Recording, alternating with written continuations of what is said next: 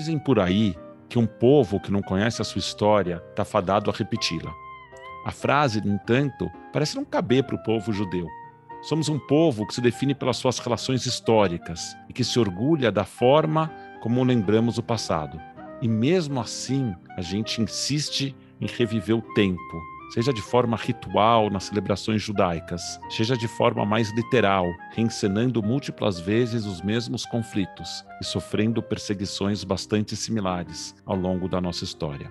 Hoje, a gente revisita mais uma vez a relação entre a comunidade judaica e a sua história. Esse é o podcast 5.8, uma iniciativa da CIP, Congregação Israelita Paulista, para discutir o futuro do judaísmo e o judaísmo do futuro. Eu sou Rogério Kuckerman, economista, educador e rabino da CIP. E eu sou Laura Trachtenberg-Hauser, historiadora e socióloga da cultura. E hoje a gente encerra o ciclo com um olhar para o futuro, em que a gente abordou alguns episódios da história judaica e como eles ajudam a explicar a nossa realidade hoje das comunidades judaicas contemporâneas e como eles nos fazem pensar no futuro. Laura, preciso confessar que quando eu estava na escola, história e história judaica estavam entre as matérias em que eu mais me dava mal. E foi só muito tempo depois que eu desenvolvi gosto pelos dois temas. Mas você, Laura, é formada em história judaica. Então vamos começar a destrinchar essa história. Por que estudar história judaica hoje em dia? Sabe, tem um texto muito legal do Ítalo Calvino que ele fala por que ler os clássicos e ele vai dando um monte de ideias do porquê é importante ler os clássicos, mas ele termina com uma ideia fundamental, que é por que ler os clássicos? Porque é melhor que não lê-los. Então, assim, por que estudar a história judaica? Porque a princípio é melhor que não estudar, entendeu? A gente se torna menos ignorante, já é uma grande coisa. Mas, mais do que isso, vários dos nossos convidados, como a Lúcia, por exemplo, falaram que não dá para diferenciar a história judaica da história do mundo, não dá para fazer uma história paralela. Eu concordo com isso, mas também não dá para fechar os olhos para as especificidades da história judaica. Nós somos um povo com uma cultura específica, uma civilização específica, com problemas específicos, com tsures específicos, que assim nos levam a ter uma história muito particular, né? E isso é algo que o Lira trata também, senão não daria um livro tão bom, que é o Arrancados da Terra. São essas especificidades, são essas ideias perseguidas que até ele fala, que nos levam a isso. E também estudei história judaica porque eu sou uma pessoa com muita dificuldade de escolha. Então, de certa forma, estudar história judaica de fato era estudar a história do mundo e estudar o lado B da história do mundo. E isso sempre me apaixonou muito.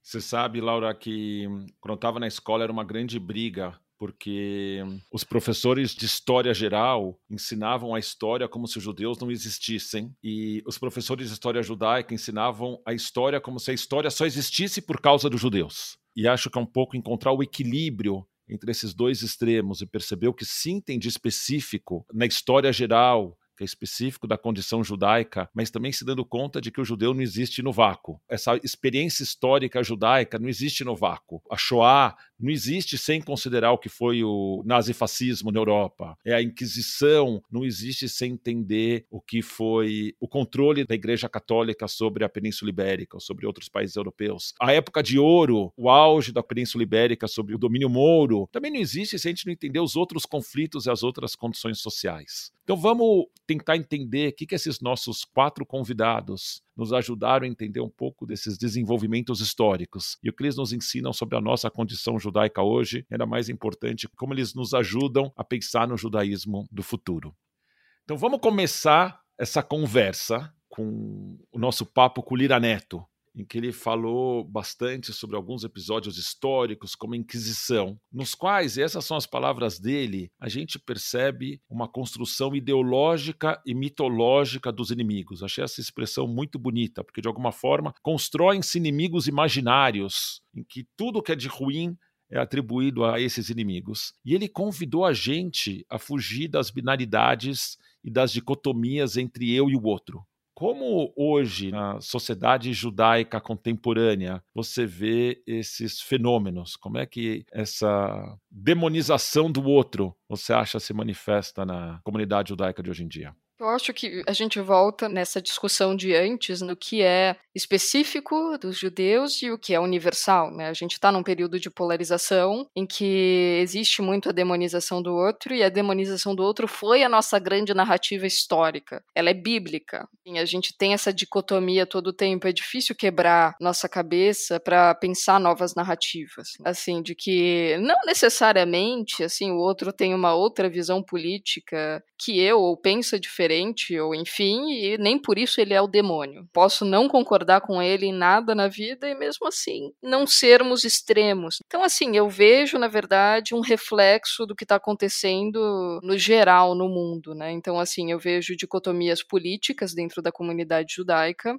e acho que uma pergunta que a Lúcia faz, uma pergunta, uma reflexão que ela faz que eu acho muito interessante, é assim, sobre as vozes oficiais da comunidade judaica, tanto do Rio quanto de São Paulo. Né? A gente tem vozes oficiais que nos ajudam muito, muito a nos posicionar, muito a nos defender quando necessário, e tem sido necessário, muito a nos organizar inclusive para fazer o bem em alguns trabalhos sociais. Existem vozes sociais, existem vozes oficiais que não expressam os ideais de todos os judeus, de toda a comunidade judaica, que é muito heterogênea. E a gente quer que continue sendo heterogênea, que vai contra essa dicotomia inicial. Então, assim, eu queria saber um pouco a tua opinião. Quais são as vantagens e desvantagens de se ter essas vozes oficiais na comunidade judaica?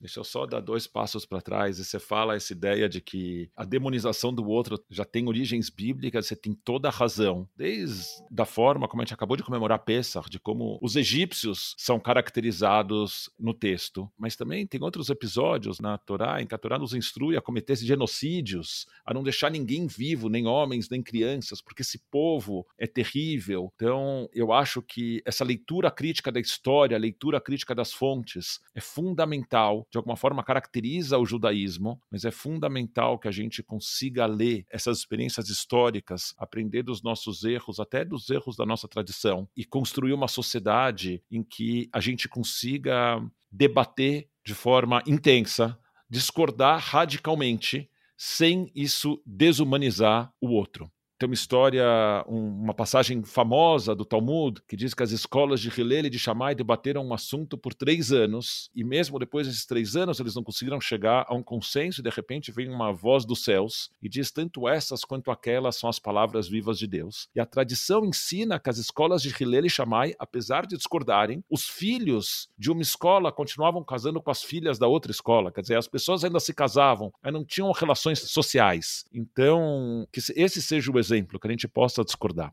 Sobre essa questão da, da liderança, e aí tem um aspecto que é bastante subjetivo. Né? Eu lembro que eu era diretor de um Hillel nos Estados Unidos. O Hillel é o Centro para a Vida Judaica no campus universitário. Nos Estados Unidos, o Hillel está espalhado em 550 campos universitários. E aí vem um autor que eu pessoalmente considero um autor antissemita e veio para o campus falar sobre o, o livro dele. E era um livro que culpava Israel criticava Israel porque os judeus mataram Jesus, não eram críticas no que eu acho que é uma crítica que é possível, legítima do Estado de Israel, mas eram críticas efetivamente antissemitas. E eu fui numa palestra dele. E aí esse sujeito começa a criticar o establishment judaico na sua fala de abertura, ele pede para cada uma das pessoas ao redor da mesa se apresentar. Quando chegou a minha vez, eu falei, acho que eu sou aqui, eu sou o establishment judaico. Era uma cidade pequena, eu, como rabino, diretor do Hillel, estava ali entre as pessoas que mais representavam a comunidade. Então, como a figura de rabino, eu acho que eu tenho uma parte dessa responsabilidade de ser establishment e preciso reconhecer isso. Eu acho que a comunidade judaica é diversa,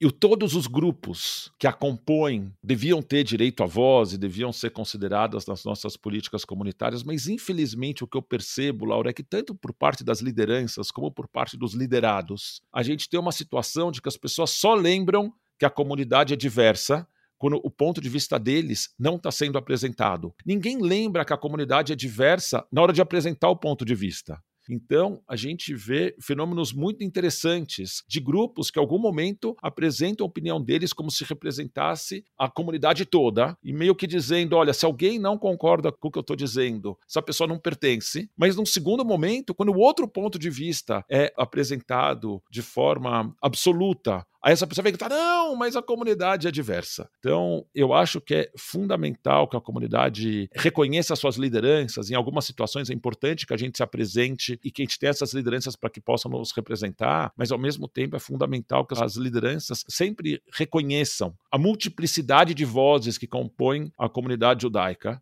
e que consigam nos representar sem tentar unificar o discurso, sem tentar reduzir o nosso debate interno em prol de algum conceito de unidade comunitária.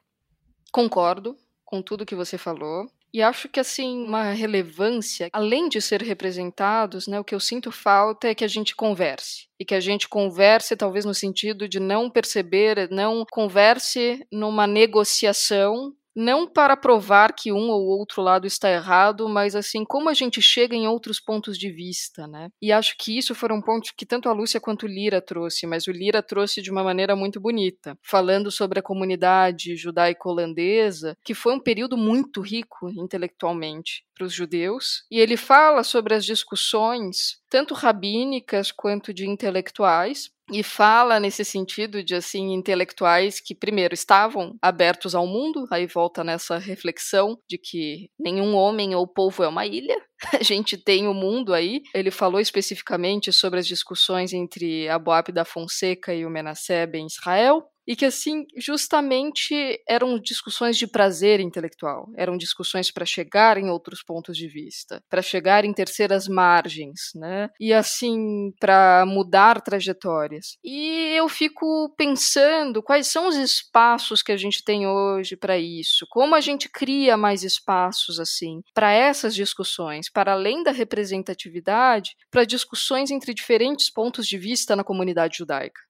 Primeiro, só lembrar que tanto a Boab da Fonseca como Menasse Ben Israel, rabinos, em algum momento, rabinos da mesma sinagoga, os dois líderes comunitários, para mostrar que é possível o debate, a multiplicidade de pontos de vista, mesmo dentro da liderança. Eu acho que a gente precisa investir na criação desses espaços. Eu acho que o nosso podcast, com toda humildade, é parte desse esforço da gente trazer vozes diferentes, o que às vezes desagrada um lado ou desagrada ao outro lado. A gente se propôs a fazer perguntas difíceis e perguntas que às vezes incomodam, e isso às vezes traz à tona opiniões que alguém pode considerar inaceitáveis e que não possam ser manifestadas. Então, eu acho que começa numa predisposição de cada um das figuras, em particular das figuras de liderança em reconhecer que tem posições com as quais ele ou ela discordem com todas as suas células e que mesmo assim precisam poder ser manifestadas. E de outro lado, criar espaços onde essas conversas aconteçam. E Laura, concordo 100% com você, conversas em que o objetivo não seja convencer o outro de que ele está errado, mas tentar entender o mundo pela perspectiva do outro. Mesmo que eu continue discordando, mas eu entender o que leva essa pessoa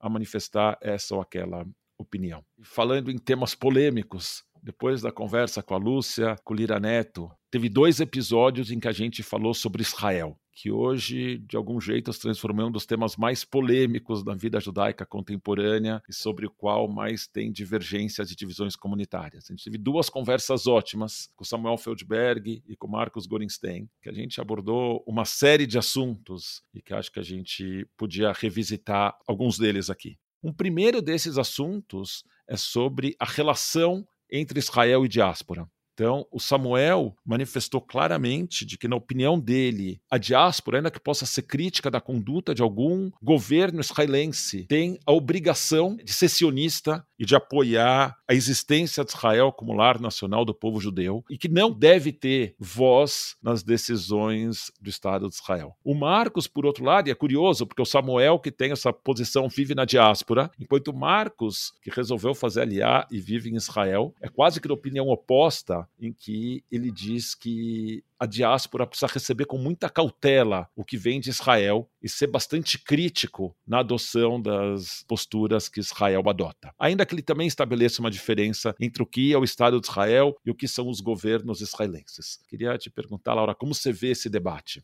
Eu acho que é um debate, primeiro, super necessário. Acho que as duas opiniões dos nossos convidados têm sua validade, sua legitimidade mas eu tendo a pensar que a gente sempre tem que ser crítico. E não é ser crítico com Israel, é ser crítico com a política mundial, é ser crítico com o Brasil, é ser crítico com a ciência, é ser crítico com a religião, é ser crítico com tudo. Então a crítica sim, tem que existir, mas crítica também no sentido de perceber a importância de Israel na nossa vida como judeus. E essa importância existe, seja a opinião que você tenha. É um país que influencia, é um turning point da nossa história como judeus. Então, assim, isso é inegável, inegável. Então, assim, é, acho que cabe a cada um refletir qual é o papel de Israel na sua vida. Na minha vida judaica, por exemplo, é muito forte. Eu sou apaixonada por cultura israelense, eu estou sempre vendo as séries, principalmente a literatura, os autores. Eu fui para lá apenas duas vezes, mas já pretendo ir de novo, pretendo fazer um doutorado com ligação lá. Mas, enfim, isso sou eu, Laura. E dentro da minha crítica, eu tenho críticas a Israel, assim como eu tenho críticas ao Brasil e críticas à França, onde eu morei muitos anos, mas eu não nego de nenhuma maneira a importância que esse país tem para mim. E você, o que, que você acha? Eu acho que eu concordo com, com o que você falou, ainda que quando a gente começa a discutir os detalhes, as críticas não são necessariamente as mesmas. Nós dois temos concordâncias e críticas com relação ao Estado de Israel, mas as críticas e as concordâncias não são exatamente nos mesmos pontos. Mas eu acho que essa discussão entre a relação entre Israel e diáspora é uma discussão que é urgente. No começo do Estado de Israel, ainda na final da década de 40, começo da década de 50, a comunidade judaica americana era muito clara em se posicionar que o Estado de Israel só podia falar em nome dos seus cidadãos e que o Estado de Israel não podia de forma nenhuma falar em nome da comunidade judaica global. Em particular, existia um medo da comunidade judaica americana em que o seu status como cidadãos americanos fosse questionado, que existia um, existiria um outro país que falaria em nome deles. Mas ao longo dos desses 70 anos desde então, esse medo foi se perdendo. E eu acho que hoje Israel ah, se estabeleceu, na última década, como a maior comunidade judaica no mundo,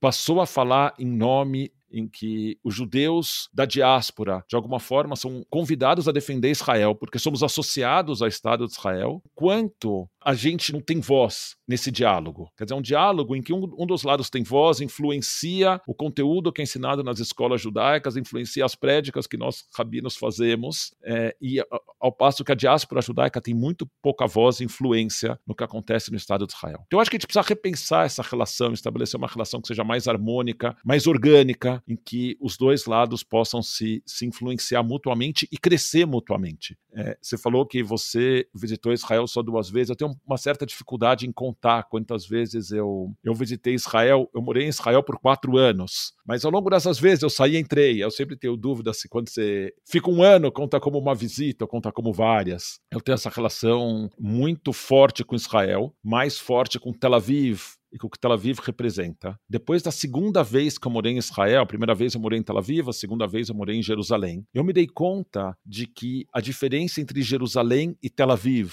é uma diferença muito mais profunda do que eu imaginava. Eu sempre pensei Jerusalém e Tel Aviv quase como um Rio-São Paulo, uma rivalidade regional que tem mais a ver com time de futebol e com picuinhas do que qualquer concepção profunda e distinta do Estado que a gente quer construir. Mas quando eu morei em Jerusalém, eu me dei conta de que Tel Aviv é o resultado do sonho de Herzl, de uma visão do sionismo de Herzl, em que Tel Aviv quer ser uma cidade como qualquer outra cidade do mundo, mas a primeira do ranking. Que quer dizer que Tel Aviv se diz super orgulhosa como a cidade com a maior quantidade de cafés per capita. E Tel Aviv quer ser a primeira do ranking. Tel Aviv se orgulha de ser o maior destino LGBTQIA+, do mundo. Tel Aviv é o maior museu a céu aberto Bauhaus do mundo. Em vários outros rankings de inovação, Tel Aviv quer ser a melhor do mundo. Jerusalém, por outro lado, quer ser a única no mundo. Jerusalém não quer competir no ranking com mais ninguém. A frase típica de Jerusalém é: não existe nenhuma outra cidade do mundo que é central para três religiões do mesmo jeito que Jerusalém é. Não existe cidade no mundo em que a tecnologia e o passado vivem de forma tão harmônica. Quer dizer, Jerusalém é uma concepção de um Estado judaico que é completamente diferente de qualquer outro Estado, enquanto Tel Aviv é a concepção de um Estado judaico que é igual aos outros Estados, mas que quer ser melhor, mas está competindo na mesma categoria. E eu acho que são duas visões de sionismo que de algum jeito se manifestaram também nas nossas conversas e também nos comentários que a gente recebeu. Se a gente quer um Estado que seja como qualquer outro, ou se a gente quer um Estado que seja fundamentalmente diferente dos outros, dos outros Estados. Rogério, deixa eu só comentar tua fala, né? Primeiro sobre Jerusalém, me lembrou muito uma frase que aparece no livro, não sei se é dele mesmo, mas no livro de um jornalista que foi bastante famoso no Rio Grande do Sul, Flávio Alcaraz Gomes. E, inclusive, ele cobriu a Guerra de 67 e foi por muito tempo um apaixonado por Israel. E ele tem uma frase que aparece no livro que eu gosto, que eu achei linda, que ele fala que Jerusalém é a única cidade em que um muçulmano vende um terço para um padre eh, em troca de moedas de rabino. E isso é muito lindo, né? Isso é muito, muito impressionante. E concordo com o que você falou sobre essas duas maneiras, duas formas de sionismo que talvez sejam bastante marcadas por gerações diferentes. Talvez seja aí uma nova maneira de ser sionista dentre tantas outras que está surgindo. E eu fico pensando, o Samuel trouxe bastante o ponto dele ser filho de vítimas do Holocausto e como isso influenciou tanto na maneira de ser judeu dele quanto no sionismo dele. Nesse momento, a gente, talvez a gente seja as últimas gerações a ter contato com sobreviventes do Holocausto. A gente está se afastando cada vez mais historicamente do genocídio que o nosso povo passou. Como você vê isso influenciando no judaísmo como rabino liberal e no sionismo? De novo, eu vou querer dar um passo para trás e falar que a questão é de geração. Eu discordo um pouco a questão seja uma questão geracional. A gente pega ainda pré-fundação do Estado de Israel, e Martin Buber, Magnes, algumas das figuras, algumas das referências intelectuais que a gente tem até hoje eram sionistas e acreditavam na construção de um Estado binacional. Então, talvez seja um pêndulo, que em algum momento da história o pêndulo teve mais orientado para uma concepção sionista e depois foi para uma outra concepção, e talvez ele está voltando para a primeira, ou talvez essas perspectivas coexistiram ao longo das décadas, mas só uma dessas vozes, voltando a falar da diversidade interna da comunidade judaica, só uma dessas vozes teve no holofote, mas elas sempre tiveram aí presente. Eu acho que na questão da relação com a Shoah, de fato, a gente está perdendo esse testemunho em primeira pessoa, graças a algumas iniciativas esses testemunhos têm sido registrados. O Steven Spielberg fez a Fundação Shoah, tem várias iniciativas para registrar esses depoimentos. Eu acho que é uma pena que fora da comunidade judaica esses conceitos estão se perdendo, do mesmo jeito que eu acho que é uma pena que dentro da comunidade judaica alguns outros genocídios, genocídio armênio, o genocídio de Ruanda, o genocídio na Iugoslávia, vários outros genocídios não são apresentados com a profundidade que eles mereceriam. A Lúcia falou um pouco disso, da experiência experiência dela trabalhando para casa Anne Frank, ensinando alunos de escolas públicas sobre as lições que a gente aprende da Shoah. E eu acho que no debate entre o Samuel e o Marcos, a gente percebe uma ênfase no Estado de Israel, a percepção da importância do Estado de Israel em duas dimensões. O Samuel é muito claro quando ele diz que o Estado de Israel está lá como recurso de última instância. Quer dizer, se aconteceu uma outra tentativa de um regime totalitário perseguir os judeus, Israel está lá como garantia de sobrevivência física. Enquanto que para o Marcos, a sobrevivência física dele no Brasil nunca teve em xeque. Ele não foi para Israel por uma questão de sobrevivência física. Ele foi para Israel por uma questão de definição identitária. Então ele queria investigar mais o que era essa história, o que queria dizer ser judeu no mundo. E ele achava que onde ele ia conseguir responder essa pergunta melhor era em Israel. Do mesmo jeito, eu acho que em resposta a Shoah, a comunidade judaica tem caminhos diversos e paralelos. De um lado, tem gente que enxerga a Shoah e esse legado que a Shoah nos entrega do nunca mais, entende que o nunca mais quer dizer a gente precisa garantir que o povo judeu esteja seguro e que um novo sistema totalitário como o nazifascismo não possa se erguer e colocar em risco a comunidade judaica uma nova vez. E tem gente que entende que nunca mais quer dizer que a gente tem que garantir que isso nunca mais aconteça com ninguém. Na primeira perspectiva, por enquanto, em grande parte, a gente teve sucesso, porque apesar dos ataques aqui ou acolá contra judeus, a comunidade judaica, na sua grande maioria, vive segura, ao passo que quem acredita nessa segunda abordagem, nós falhamos terrivelmente, porque foram inúmeros os genocídios. Eu estava lendo um livro esses dias que falava de mais de 20 genocídios ou politicismos com mais de 22 milhões de vítimas civis. desde o final da Segunda Guerra. Então, acho que reconhecer essa pluralidade de vozes também na relação com a Shoah e também como isso determina missões que as pessoas adotam sobre si mesmas de como se conduzir judaicamente no mundo e entender que alguém pode tirar uma lição da Shoah diferente da lição que você tira e que isso também é legítimo. Acho que essa é uma das, uma das minhas formas de responder a tua pergunta. Queria levantar outra dúvida que particularmente eu tenho. É a minha grande dúvida quanto a Israel. De um lado, Israel é um país para os judeus, isso para mim é muito claro. De outro lado, eu penso em Israel como uma nação moderna, uma nação aberta, uma nação heterogênea, uma nação aberta à diversidade, ao conhecimento, à ciência. Então me choca quando eu vou para lá, por exemplo, e eu vejo leis baseadas na religião. Por exemplo, tenta pegar um ônibus na sexta-feira à noite e você vai perceber como é que é, numa nação que é tão moderna, tão pulsante. E eu fico pensando como estabelecer esse pêndulo, como achar esse equilíbrio, né? Até o Marcos falou algo que eu discordei no episódio, falando que não dá para o Estado de Israel ser democrático sem ser laico. Eu discordo. Eu acho que Israel, inclusive, vou polemizar aqui, é mais muito mais democrático que o Brasil e que as, todas as democracias têm problemas. Desde Atenas a gente tem problemas. É uma utopia que a gente busca. Eu discordo. Mas, por outro lado, a gente vê algumas tendências como a do Estado-nação, a lei do Estado-nação, que a gente tocou no assunto tanto com o Samuel quanto para o Marcos, que estabelece uma certa supremacia judaica, o que me dá calafrios. Por outro lado, de fato, como é que a gente vai continuar sendo um país judeu no meio de um oceano de outros países, um oceano de inimigos, mas ao mesmo tempo sem perder a nossa modernidade, ao mesmo tempo sem perder a ciência, ao mesmo tempo sem perder a intelectualidade. Como se acha esse equilíbrio? Para mim é, é minha grande dúvida.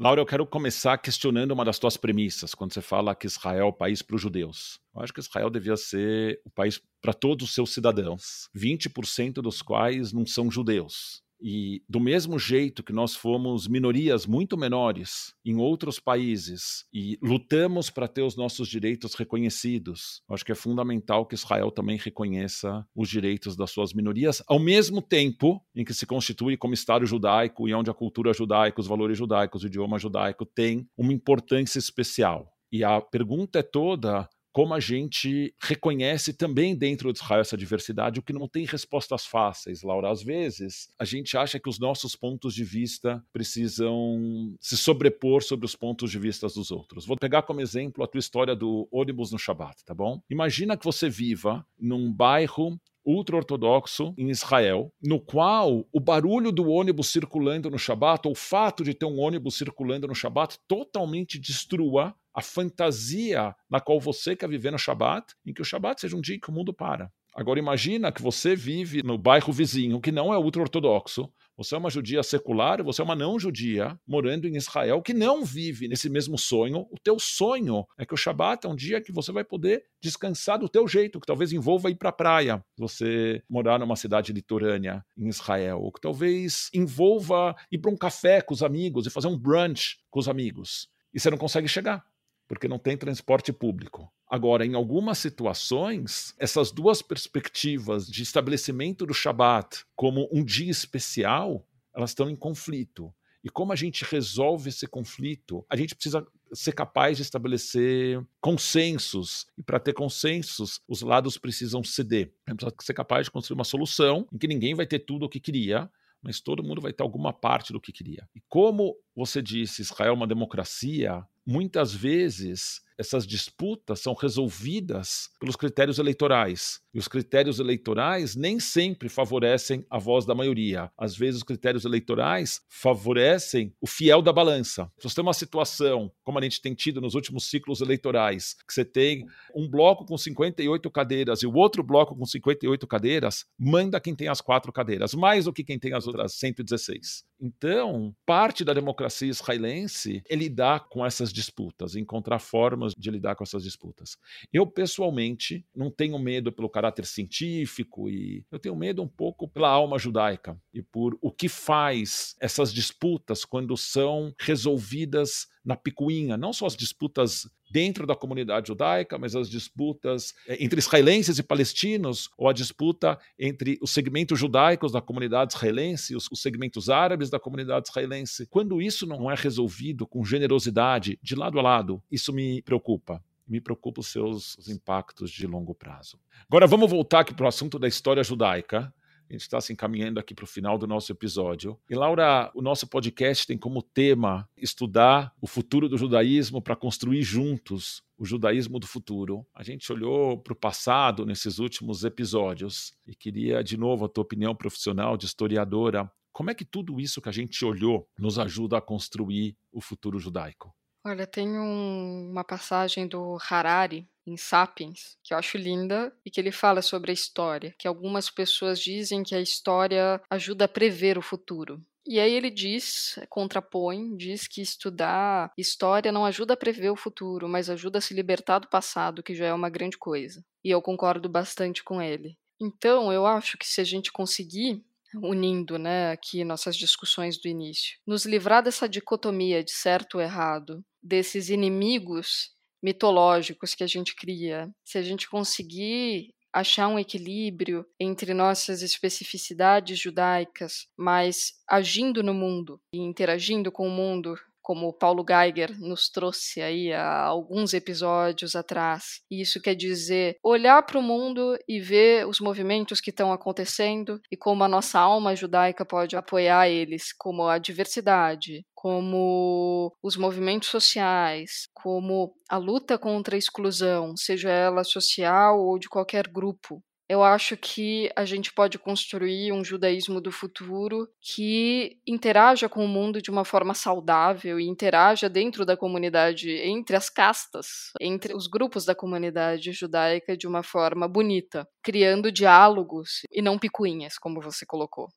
A gente vai chegando ao final desse episódio para sua parte favorita, é, você sempre já achei que você ia esquecer da nossa dica cultural. Aí pensando um pouco né, na nossa diversidade, eu resolvi apelar para o que eu acho mais legal do judaísmo, que é o humor. Então aí duas dicas de humor, um quadrinho chamado Cá entre nós, e Deus criou os judeus e nunca mais descansou, que brinca com os tipos judaicos. E tem o meu personagem favorito, que é o Pletzeler, é um papagaio judeu que lê Isaac Bashev Singer em Yiddish ou hebraico, só Yiddish ou hebraico. E ele é maravilhoso e ele tem visões messiânicas com gefilte fish. Se vocês não acharem para comprar esse, que é muito antigo, temos um outro livro de um autor israelense maravilhoso, que é o Edgar Keret, que eu tive o prazer de conhecer na Flip, que se chama Sete Anos Bons, para rir e para chorar. E você, Rogério?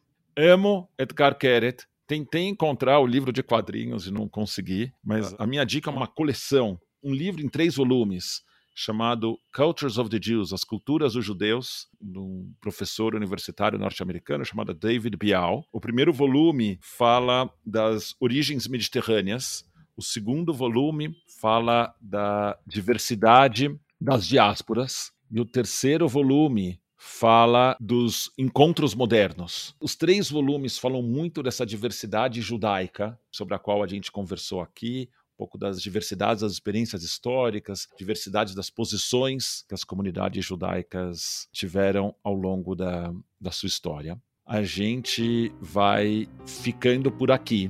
Agradecer a Laura, a todos os nossos convidados, a Lúcia, ao Lira, ao Samuel, ao Marcos, que ajudaram a gente nessa série. Agradecer a Missa pela edição do, do episódio, todos os profissionais e voluntários da CIP. A gente vai continuar explorando qual é o futuro do judaísmo e construindo juntos o judaísmo do futuro. Daqui a duas semanas a gente se encontra de novo nesse mesmo canal.